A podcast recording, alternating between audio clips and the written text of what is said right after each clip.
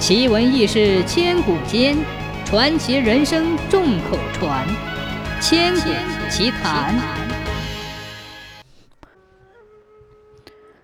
明朝时，张家印在华县当县令，有两个强盗任敬、高张，诈称是朝廷使者来见张家印。张家印心里对两个人十分怀疑，但还是把两个人请到内堂。进入房内，两个人拿出匕首威胁张家印说：“我们听说你的府库里有一万两银子，希望你能借给我们。”张家印这才明白，两个人是来抢劫的大盗。张家印面对两人架在自己脖子上的刀，毫不惧色，从容地对他们说：“华县不过是个小县，县里的库藏空虚。”哪里有你们刚才所说的那么多金银？任静这时拿出一张纸来，将上面所记载的库存的金银数目说了一遍。张家印也不争辩，只是请求他们不要都拿走，以免连累自己。然后反复向两人讲明厉害。这时两个人的口气有些松动了。任静说：“你总该给我们一千两银子吧？”张家印再说道：“很好啊，但你们现在口袋里能装下这么多银子吗？再说，你们又用什么方法出去呢？”于是两个人要求张家印为他们准备一辆大车，装好银子，然后叫张家印陪他们一起出去。张家印又说：“白天这样出去毕竟不大方便，我看还是晚上出去吧。”两个人也认为张家印说的有道理。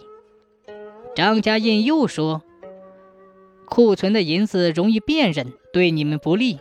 城里有很多富户，我从他们那里借银子给你们，这样你们就没有后顾之忧了。”两人又认为张家印说的对，于是张家印便传县吏刘向来见，对他说：“我遇到一件意外的事。”如果被抓走，恐怕会死。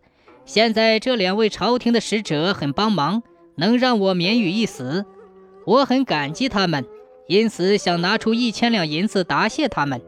就请你向城里的富户暂且借一下吧。刘向是个很有心计的人，立刻便明白了是怎么回事。